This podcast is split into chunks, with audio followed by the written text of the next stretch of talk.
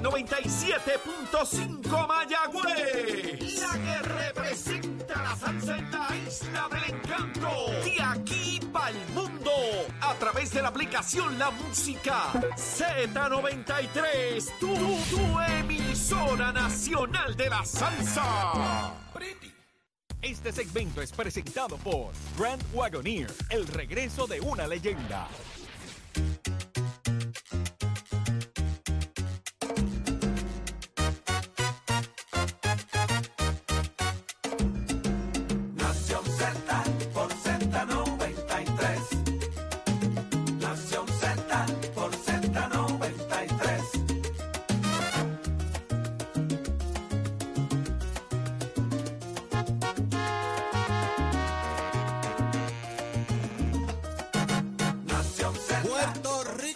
Las 5 y 59 de la mañana y arranca el que te gusta, Nación Z. Buenos días, buenos días, buenos días, vamos arriba. Empezó el lunes, diablo, qué ánimo. Arrancó el lunes, señores, inicio de semana en Nación Z, 5 y 58 de la mañana, con ustedes como siempre, listos, prestos y dispuestos para darle el mejor análisis de la radio puertorriqueña desde nuestros estudios Ismael Rivera, el sonero mayor de Z93, tu emisora nacional de la salsa en el 93.7 FM en San Juan, 93.3 en Ponce y 97.5 en Mayagüez. Tu aplicación La Música Tuya, descárgala para que nos veas y nos escuches como tú quieras. Ahí cuando la descargues vas a ver lo que ocurre acá en nuestros estudios Ismael Rivera. Si nos quieres escuchar, busca el logo de Z93. Mira, es como si estuviese ahí en radio pegadito, bien chévere. Y a nuestros amigos de Facebook que ya están conectados con nosotros, gracias como siempre por dejar sus comentarios, por eh, ser parte de la conversación de todas las mañanas aquí en Nación Z. Señores, que tenemos mucho para discutir con ustedes hoy. Yo soy Jorge Suárez. Me acompaña en el estudio uno de la casa, señores, que eh, cogió un ticket el viernes porque se quedó pegado y no se levantó, así que tiene un demérito. El compañero Carlos Bianchi. Buenos días, Bianchi. Buenos días, buenos días, Ole, buenos días, Chero, buenos días, Pacheco, buenos días, Puerto Rico. Aquí estamos, un día más aquí en Nación Z. Un placer, el viernes nos quedamos, ¿verdad? Demérito. Eh, culpa de Nicole, pero buenos días a Puerto Rico, menos a Saudi Rivera y a Eddie López.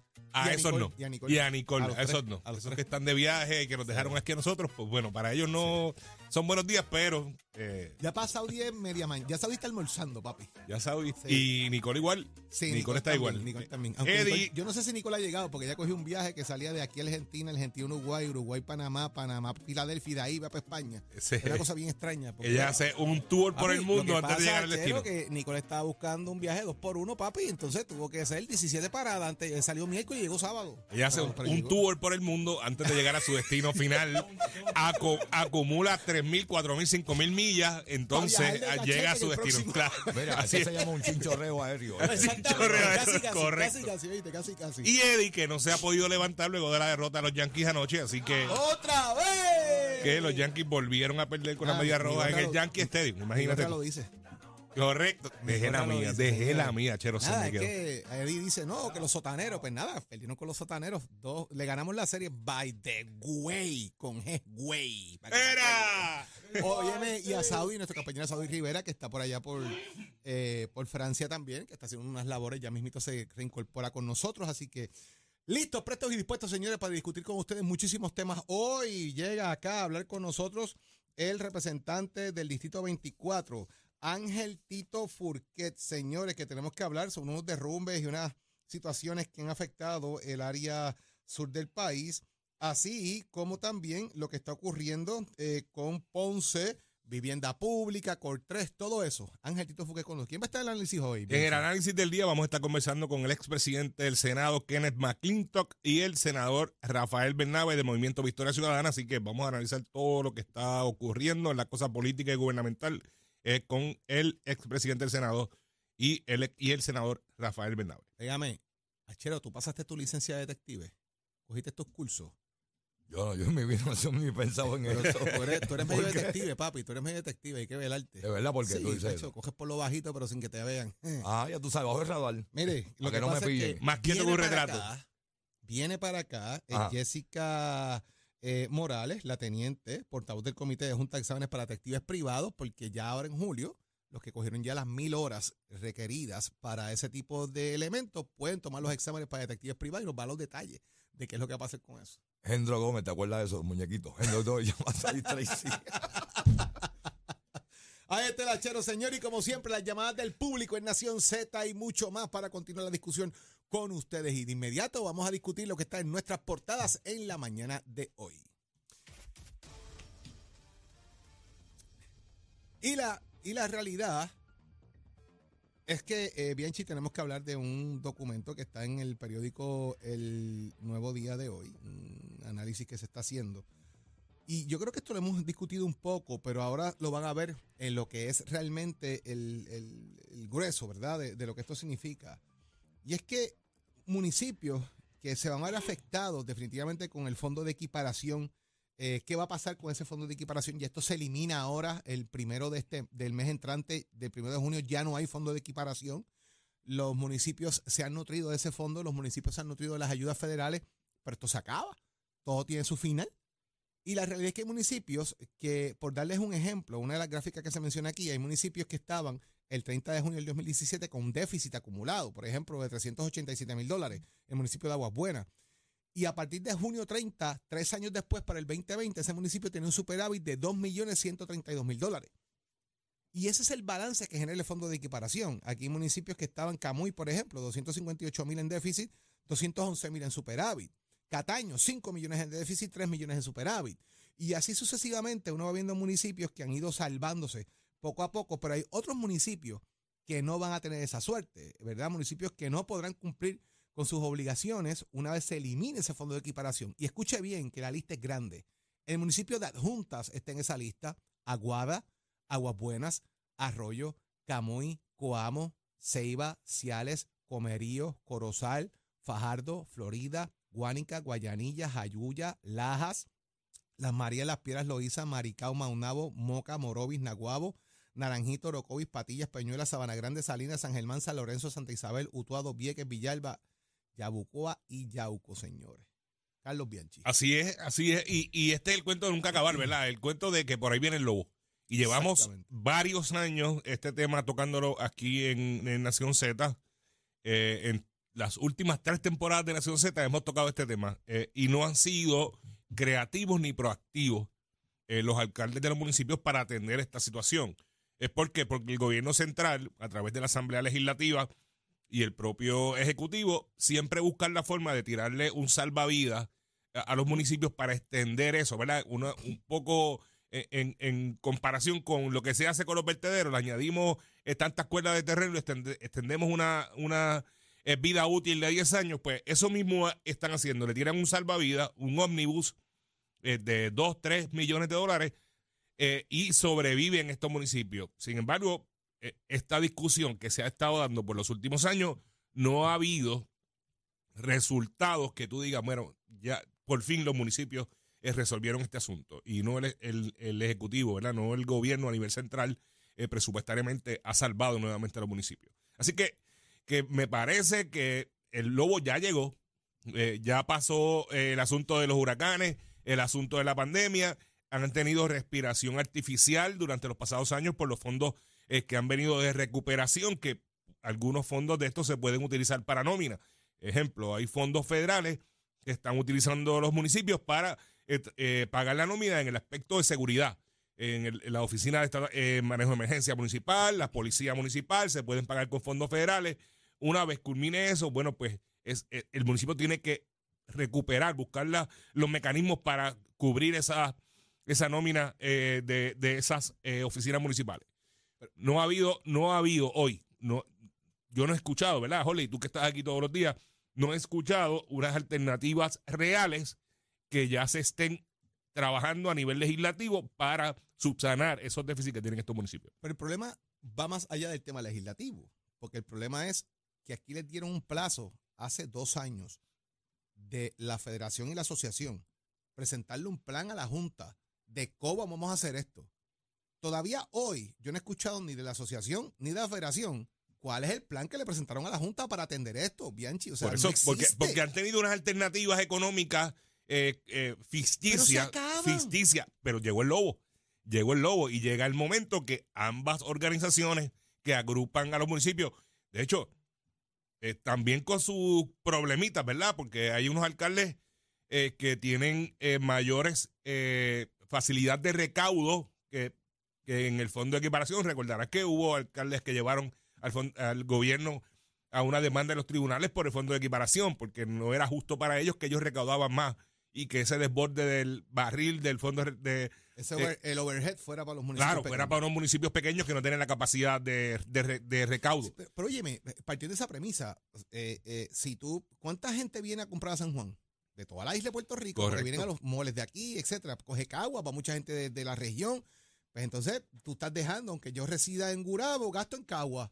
Y entonces el Gurabo no recibe nada. E- Esa es la dinámica que se había presentado en cierta manera en, en- en ese momento. Correcto, igual que el turismo interno, ¿verdad? El turismo gastronómico, el turismo de, de- de las pequeñas hospederías, de ahora de los alquileres a corto plazo, que la gente se mueve por el país y- aporta a la economía del municipio en el que no reside. Yo, yo he planteado esto, eh, Jorge, muchísimas, muchísimas veces y hoy no va a ser la excepción. Yo, por ejemplo, vivo en Hormiguero, ¿verdad? Resido en Hormiguero. Eh, eh, mi, mi residencia, pues está exenta del pago de CRIM, ¿verdad? Porque tiene un valor menor, Menor de establecido, 15 de los de 15 estab- establecido de por ley. 15 mil que estipula el crimen. Correcto. Yo sí pago mi patente ahora, ¿verdad? Por, por- por los negocios que, que tengo. eh, y esa es mi aportación al municipio. Lo que, lo que eh, pago de la patente y lo que pueda pagar en lo que compro en el impuesto de venta y uso del, un- del 1% que le corresponde a los municipios, porque el otro punto 5, que aunque es para los municipios, los reparte la Asamblea Legislativa que es el Fondo de, de Obras y Mejoras Permanentes. Así que el 1% de lo que yo pueda comprar en jurisdicción de hormigueros y lo que pago de la patente. Sin embargo, los 15 de abril de cada año, la mayor parte de la aportación que yo hago como contribuyente es al Estado. Es al Estado. Es al Estado. ¿Y quién brinda los servicios directos a la ciudadanía? El municipio. El municipio es el que te recoge la basura, es el que te tiene la policía municipal, es el que te pavimenta las calles municipales. Eh, la mayor, eh, eh, el ejercicio de gobernanza lo realizan los municipios porque se está yendo la mayor cantidad de la contribución que aportamos los contribuyentes todos los 15 de abril va para el Estado y no hay una hacia cantidad- los municipios. Claro. Ahora te hago una pregunta. Que dentro de la propia discusión, tú tienes un municipio que tenga un presupuesto de 8 o 9 millones de dólares. Este fondo de equiparación puede significar para ellos entre un millón y un millón y medio de dólares. Ujú, Se lo van a quitar. Tu presupuesto de 9 millones baja a 7 millones, por decir algo. ¿Qué tú vas a hacer? complicadísimo. O dejas de recoger escombros, o en vez de recogerlos semanal, los recoges ahora mensual, o dejas de dar servicio. Y los costos son cada vez mayores. alguien, porque todo, todo lo que tiene que estar, eh, eh, ¿verdad? Bajito está alto en cuestión de, ¿verdad? De, de lo que es la, la- la- el contrapeso de, de la economía. Pero hermano, probablemente lo que tú podías hacer hace 5, 7, 8 años atrás con un presupuesto de 7 millones en comparación con los costos, eh, por ejemplo, el asfalto, el precio de asfalto, que el ahora día de hoy no es el este mismo, Como 12 millones más el, o menos. el gasto de combustible de los municipios. ¿Verdad? Los municipios utilizan el combustible para los vehículos, para la transportación, la- las ambulancias, todo. las citas médicas, eh, la policía municipal, los bomberos municipales. Así que, que esos gastos se incrementan paulatinamente y el presupuesto se ha quedado más o menos en la misma cantidad. Por, lo- por, por- por tal razón, se ven en la obligación o de reducir eh, los servicios que brinda o buscar alternativas como lo sería la imposición eh, de nuevas contribuciones o aumentos de patentes o, o aumentos en el pago del CRIM, eh, de, de los porcientos del impuesto del CRIM que pagan los municipios. Así que, que es un problema serio y vuelvo y te repito, tienen la obligación, tanto la federación como la asociación, ponerse de acuerdo. Hay otra también, la Liga de Municipios, eh, que también este, se ha constituido de manera bipartita, que no necesariamente son alcaldes de un solo partido, sino de, de ambos partidos, que también están buscando alternativas, pero, se pero de dar- llega el momento de que llegar tienen el que... momento donde tienes que despedir gente, irte a jornadas de cuatro Claro. horas, eh, Claro. dejar de dar servicio. O sea, es- esto, lo está- la gente. De congelar yo- yo creo que plaza. la gente no ha entendido esto todavía. Porque hay otra cosa, los y municipios hay de otra- verdad. Y hay otra cosa, Jorge, eh, que pe- perdemos de perspectiva. Los municipios están subsidiando los sistemas de retiro y están subsidiando el sistema de salud. Ah, esa es otra. Eh, Son los Esa es municipios que están pagando. Volvemos. ¿Qué hace con el Pay As You Go? ¿Y La- hace- La aportación mayor de usted contribuyente eh, es al Estado, pero el municipio está cubriendo esos gastos. El, pago de la tarjeta de salud, los residentes del municipio, sea cual sea la aportación, es el municipio el que la hace y no el Estado. El municipio utiliza los fondos para administrar la tarjeta, pero es el municipio el que tiene que pagar los gastos eh, que genera eh, los servicios de salud en cada una de sus municipalidades. Así que es un tema serio eh, que va a afectar directamente los servicios esenciales, que es otra cosa. Desde que llegó la Junta de Supervisión Fiscal, aquí no se ha establecido o definido qué son y cuáles son los servicios esenciales. Y, y hasta que eso no ocurra, bueno, pues vamos a tener eh, ten- teniendo las situaciones particulares que estamos teniendo. Fíjate tú, y, y mirando aquí un poco la tabla, si hablamos de Toa Baja, por ejemplo, eh, tú tienes un municipio que estaba en un déficit de 21.200, o sea, de 21 millones de pesos, Bianchi. Un déficit de 21 millones de pesos. En cualquier liga eso es una quiebra. Y hoy tiene un superávit de un millón de pesos. Estamos hablando de que tienes que buscarle, para redondear eso, tienes que buscar 23 millones de pesos para subsidiar lo que tenés, para tener el superávit que tiene. Porque con un millón novecientos, 193 mil, pues, dos millones de pesos. ¿De dónde salen esos chavos? Pues, De los, de los fondos de, ARPA. de las de los fondos ARPA. Imagínate que eso no existiera. Pues un municipio que básicamente Digo, tienes que eliminarlo. porque- También se han cobrado el vitro de construcción, ¿verdad? Por, por todas Pero estas pero mejoras, va- pero no no, llegar- van a llegar a esa cantidad. No va a o llegar a esa cantidad. Y el alcalde lo que ha dicho es que él tuvo que inventársela, buscar nuevos ingresos, no renovar contrato, eh, trabajar con el tema de, de, la, de la manufactura al por mayor del letal y buscar de alguna manera eh, que llegaran esos dineros, dejar de contratar gente, no renovar empleados transitorios. Mm. Son decisiones que tienes que tomar porque otro problema que tienen los municipios es que de repente son el mayor empleador del, del, del pueblo también. O sea, el Se ha convertido donde, en eso. donde más gente se contrata también para darle empleo a todo el mundo allí, a Tutiplén. O sea, eh, eh, los contratos de basura que son tan altos a veces, el mantenimiento de un camión versus tener un contrato privado. Hay un montón de cosas que tienen que evaluarse constantemente. Yo recuerdo haber escuchado a la alcaldesa Loíza decir aquí en Nación Z que ella en lugar de recoger los escombros semanalmente, ahora tendría que recogerlos cada dos semanas, quizás mensual, Pero para hay- abaratar costos. y hay por ejemplo, municipios no que han tenido y hay municipios que han tenido por ordenanza eh, cobrar, ¿verdad? Por en un, Ajá, un un cobro por el recogido de escombros porque le, le, le cuesta al municipio el recogido, el acarreo y la disposición de esos escombros eh, que recogen. Así que, que es un gasto adicional que tienen los municipios. Y hay otros como Comerío, que José nos dijo aquí la semana pasada, cómo llega ingresos nuevos a, a, a Comerío si la posición geográfica del municipio es una complicada para crear industria, para hacer cosas, así que él depende de la inventiva de la gente, de, de los negocios, de la gastronomía, y que al fin y al cabo él ha tenido que achicar también el municipio. O sea, Comerío tiene una situación bien complicada y el alcalde de Comerío, José Encendido, ha sido sumamente vocal en este, en este tema del impacto que tiene esto para él. Eh, así que es complicado para los municipios ahora y los alcaldes tienen que ponerse los pantalones largos de verdad eh, en buscar cómo van a solucionar esto porque, como dices tú, se anunció, se anunció, se anunció y el lobo llegó. Y ahora hay que bregar con eso, porque la realidad es que presupuestariamente está sobre el tapete. Óigame, otra cosa que está dando candela por ahí, y vamos a tocar varios temas más adelante también, pero hay un tema que me resalta la atención, y es que tú sabes que por ahí está regado los vales de las placas solares que el gobierno federal va a estos vales y la cosa, y viste que no los van a administrar aquí. Eso, lo administramos nosotros allá y bregamos y la cosa, o sea que hay una desconfianza en el gobierno. Y así mismo lo plantea la secretaria. Lo dice así mismo. O sea, la secretaria elegía lo que dijo fue, no, no, no, nosotros desconfiamos de cómo van a usar esos chavos, yo los voy a administrar. ¿Qué ha provocado, aparte de desconfianza en el gobierno de Puerto Rico? Pues ha- ha complicado el tema porque eso ha golpeado también la venta de placas solares. Muchas personas ya no están comprando placas, están aguantando el proceso hasta que los vales aparezcan y esto ha provocado también un golpe a la industria. Están despidiendo gente, la cosa se está complicando, pero Bianchi, no creen en el gobierno de Puerto Rico para administrar esa partida de dinero para darle placas solares a la gente.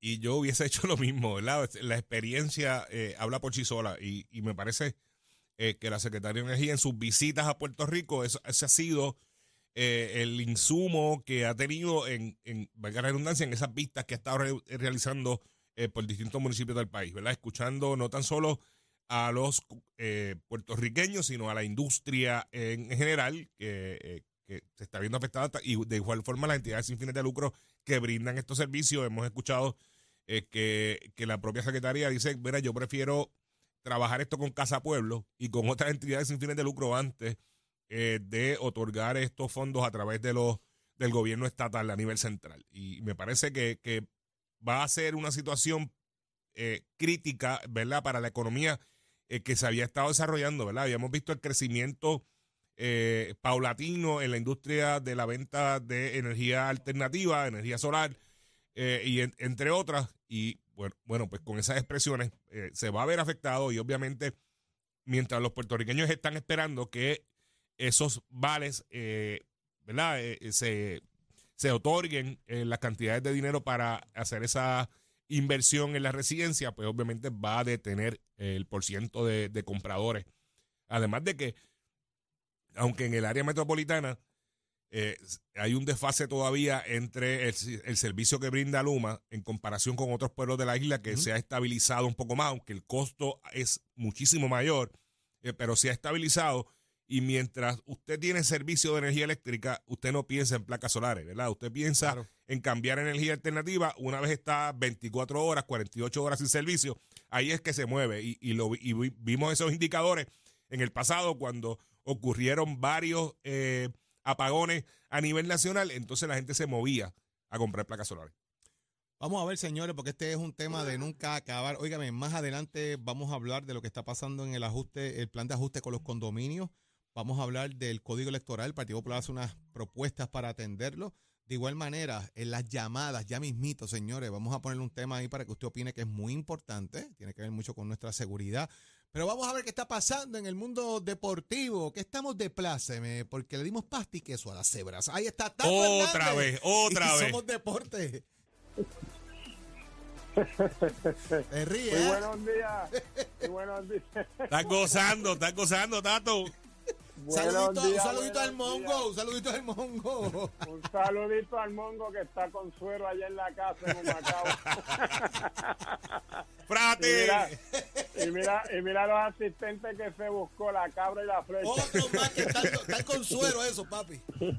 Esos están con suero que no pueden hablar. Si no ganamos hoy, aquí no prendan vela.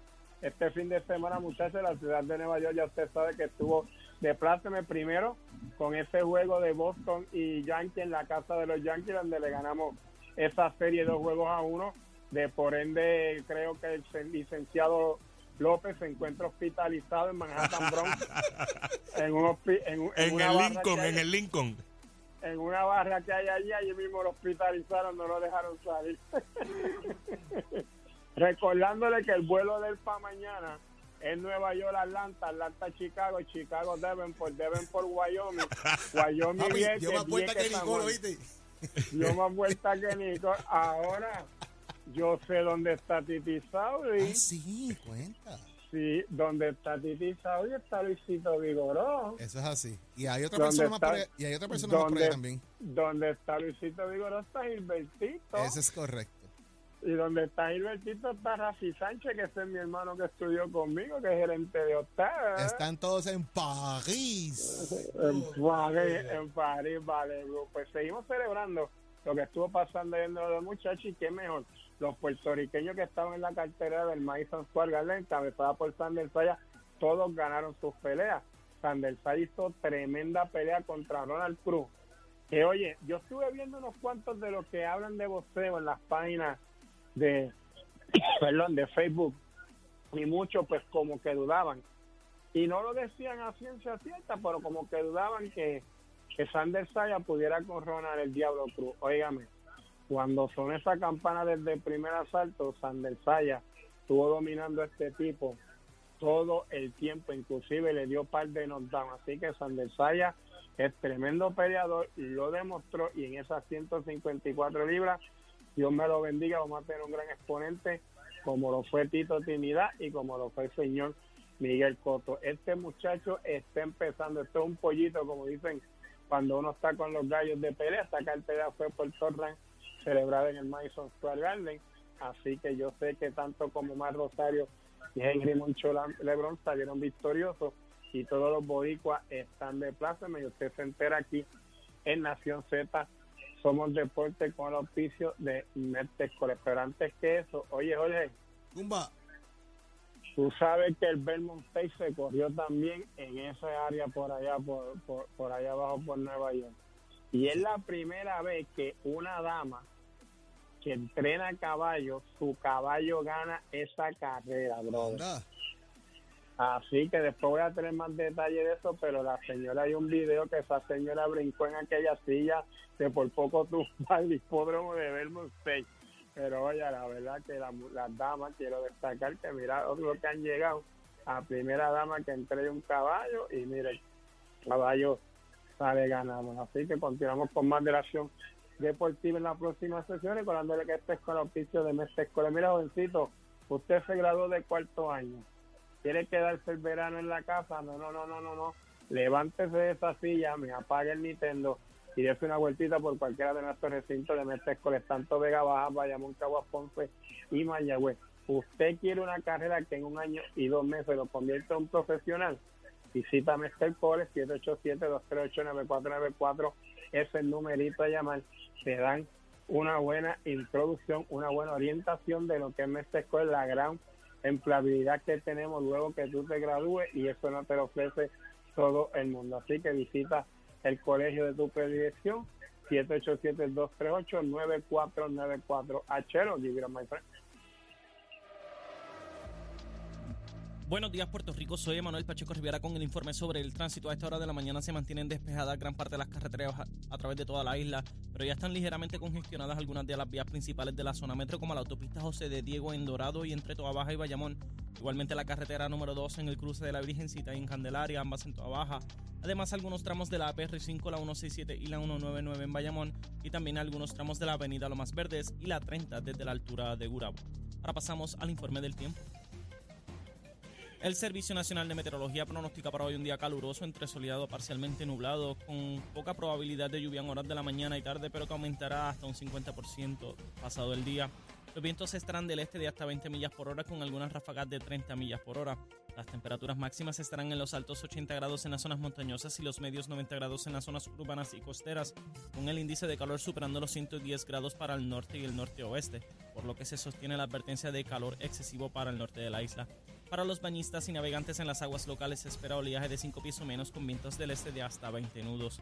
Hasta aquí el tiempo, les informó Emanuel Pacheco Rivera. Yo les espero en mi próxima intervención aquí en Nación Z, que usted sintoniza a través de la emisora nacional de la salsa Z93. Próximo. No te despegues de Nación Z. Próximo.